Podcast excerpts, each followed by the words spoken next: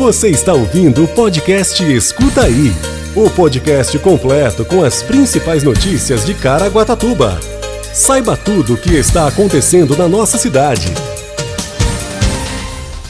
Confira o gabarito da prova do processo seletivo da Guarda Mirim de Caraguatatuba. Empreenda Caraguatatuba é marcado pela retomada econômica e atrai mais de 5 mil durante os dias de evento. Laço Branco, homens discutem desconstrução do machismo durante campanha dos 16 dias de ativismo pelo fim da violência contra as mulheres. Prefeitura de Caraguatatuba retorna com expediente de 8 horas no dia 3 de janeiro. E ainda boletim epidemiológico Covid-19 e previsão do tempo. Segunda-feira, 6 de dezembro de 2021. Escuta aí.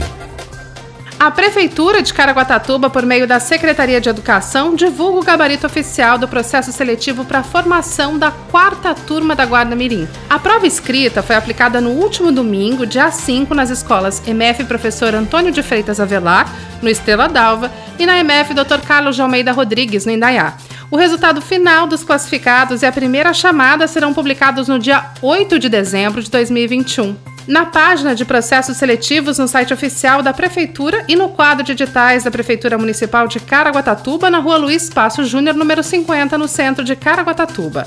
Confira o gabarito oficial no site da Prefeitura, caraguatatuba.sp.gov.br. Escuta aí. O Empreenda Caraguatatuba 2021 foi encerrado no último sábado e foi marcado pela expectativa em relação à retomada econômica. Durante os três dias de evento, mais de 5 mil pessoas puderam conhecer o que os mais de 80 expositores tinham de melhor a oferecer, do simples ao mais sofisticado ou do tradicional ao moderno. Neste ano, os expositores investiram e aproveitaram seu espaço para chamar atenção e agradar todos os visitantes. A maior feira de empreendedorismo do Litoral Norte foi o momento de conseguir fechar um grande negócio e oportunidade para isso não faltou. Na sexta-feira, dia 3, o Sebrae conduziu a famosa rodada de negócios para mais de 40 empreendedores. O Sebrae irá divulgar os resultados da rodada de negócios ainda nesta semana.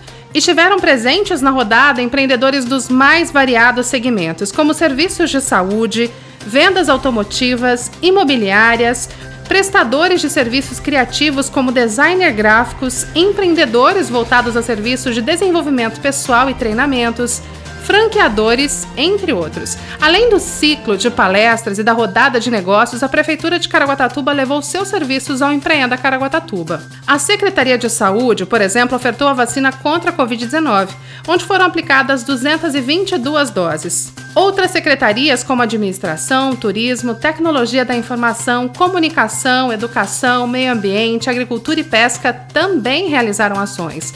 Os demais serviços, como os oferecidos pelo Fundo Social, o PAT, o Banco do Povo, entre outros, também estavam lá durante os três dias. Escuta aí. Pela primeira vez, a Prefeitura de Caraguatatuba realizou uma roda de conversa com 100% do público masculino para debater e refletir sobre o tema. Desconstruindo o Machismo. O evento alusivo ao Dia do Laço Branco faz parte da campanha dos 16 dias de ativismo pelo fim da violência contra as mulheres e foi realizado na manhã dessa segunda-feira, dia 6, no auditório da Fundac, no centro. O Dia do Laço Branco ele tem por objetivo sensibilizar, envolver e mobilizar os homens em ações pelo fim de todas as formas de violência contra a mulher. A campanha existe há 24 anos. O encontro reuniu homens de diferentes órgãos públicos e o debate contou com diversas representações masculinas da sociedade.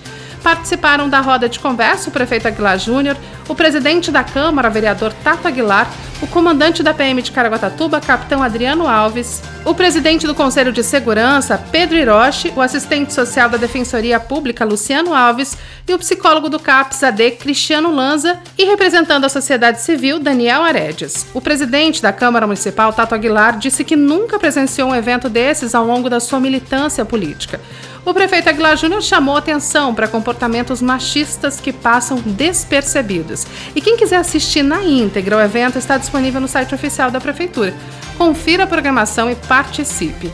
A campanha dos 16 dias de ativismo pelo fim da violência contra a mulher é desenvolvido pela Prefeitura de Caraguatatuba por meio da Secretaria de Desenvolvimento Social e Cidadania e o Conselho Municipal da Condição Feminina. Escuta aí. A jornada de trabalho de 8 horas diárias dos servidores da Prefeitura de Caraguatatuba recomeça no dia 3 de janeiro de 2022. A medida, prevista no Decreto 1560-2021, foi publicada na edição 684 do Diário Oficial Eletrônico do município dessa segunda-feira, dia 6 do 12. Desde março de 2020, a Prefeitura seguiu uma escala de trabalho e de atendimento ao público reduzida durante as fases do Plano SP para conter a proliferação da Covid-19 com exceção da Secretaria da Saúde, que cumpriu a jornada regular de serviço desde o início da pandemia. Apesar do retorno de carga horária de trabalho normal, os protocolos sanitários como o uso de máscara, higienização com álcool em gel e evitar a formação de aglomeração continuarão a ser seguidos. Em abril desse ano, o decreto 1452/2021 estabeleceu o trabalho interno escalonado, das 8 às 17 horas, o expediente interno contínuo, das 8 às 14 horas, e o atendimento ao público presencial, a critério do gestor e conforme as necessidades dos serviços prestados nas repartições públicas municipais.